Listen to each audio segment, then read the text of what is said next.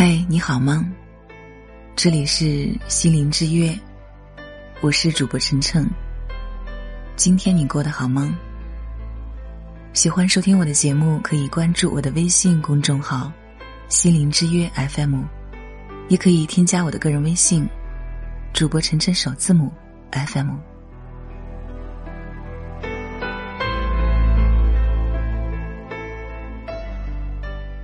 前段时间。韩雪拒绝何炅吃饭的事情，刷爆了朋友圈。两人录完节目后，何炅约韩雪一起吃个饭，韩雪拒绝了，说要回家写个作业。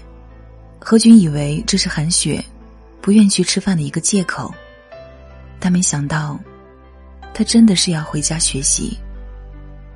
每天学习英语两三个小时，韩雪坚持这个习惯已经有四年了。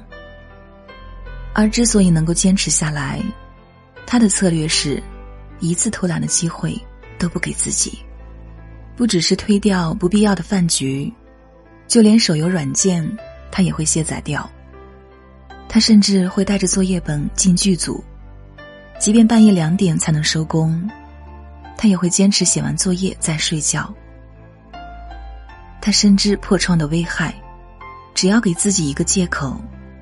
那无数借口和松懈，都会蜂拥而来。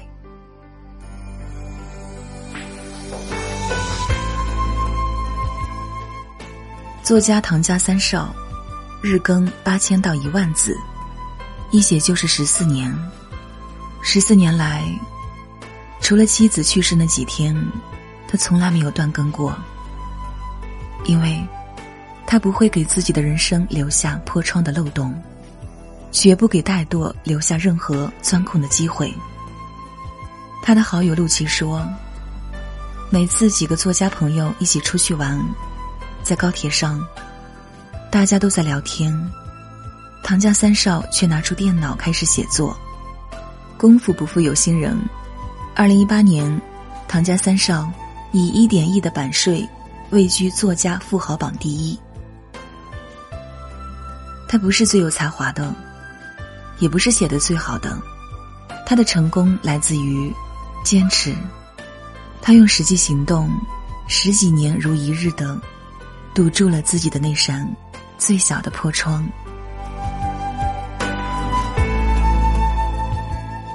坚持跑步十几年的朋友说：“因为不想跑步，所以要去跑步。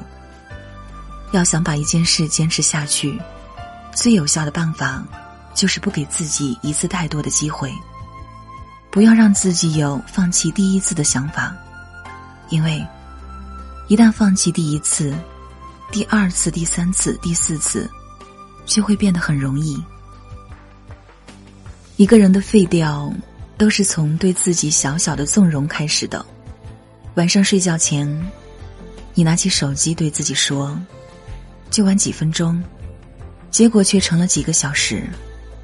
因为有些不舒服，你和自己说：“今天晚上就不锻炼了。”容许不舒服的自己休息一下。于是后来就再也没有拾起来。你一旦放任自己一次，就会有以后的无数次，开始了破罐子破摔。面对难以解决的困境，不妨干一些无关紧要的小事儿。破窗效应告诉我们，所有现在的困境，都不是一蹴而就的，都是由最初的那扇破窗而引起的连锁反应。但如果面对困境，却找不到那扇破窗，不知道该从哪里着手改善，怎么办呢？美国知名极简主义写作者约书亚·贝克尔给了我们一个答案：约书亚·贝克尔。在二十八岁时就掌管一百五十家店铺，拿着七位数的薪水，住的是豪宅，开的是名车，过着大家都羡慕的高富帅生活。但他自己的生活状态却很差，因为长期熬夜，他每天都需要服药入睡。母亲去世时，也没有时间照料他，因为没有时间照顾家庭。妻子也向他提出了离婚。他的人生看起来光鲜亮丽，实则却开始腐败不堪。在外人眼中，他想改变自己的处境，却不知道该怎么做。在这个迷茫的时候，他想靠整理房间来改变一下自己的心情。没穿过的衣服，没用过的电器，那些可要又可不要的杂物，一番整理后，他丢掉了家中百分之九十的物品。在整理房间的过程中，他发现，他除掉的。不只是物品，还有自己内心的欲望。他身上的磁场也开始变得简约。后来，他终于下定决心辞掉了工作，有了大把时间做自己想要做的事情。他说：“小时候，我的梦想是当作家，现在，我终于拾起了那支笔。两年后。”约书亚成了畅销书作家，并且与朋友一起创建了极简生活网站。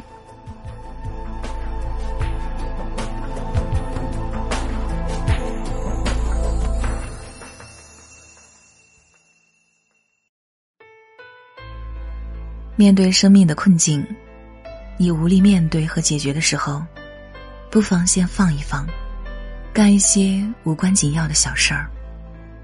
解锁重大困境的那把钥匙，也许就藏在生活的细节里。生活中打败你的，往往不是那些重大的挫折，而是那些小事情。一次放纵，一次放弃，一次对自己降低了要求，让一件原本很好的东西变坏，往往是有一个看起来很小的行为。引发的连锁反应。明白了这个道理，我们就可以利用这股隐形的力量，为自己带来曙光。当生活一马平川时，不要给自己一次放任的机会；当生活陷入低谷时，就去找到最初的那扇破窗，重建人生。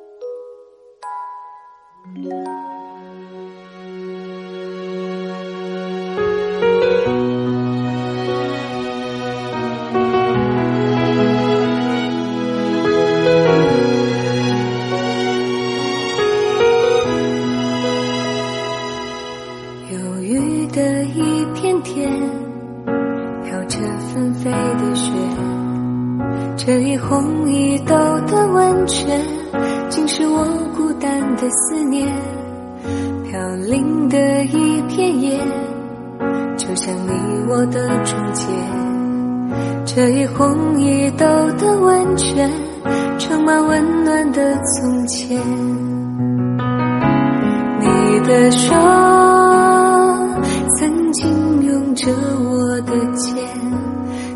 呢喃着。我直到永远。雪花像绽放的梨花，天地间肆意的飘洒。纵情在刹那。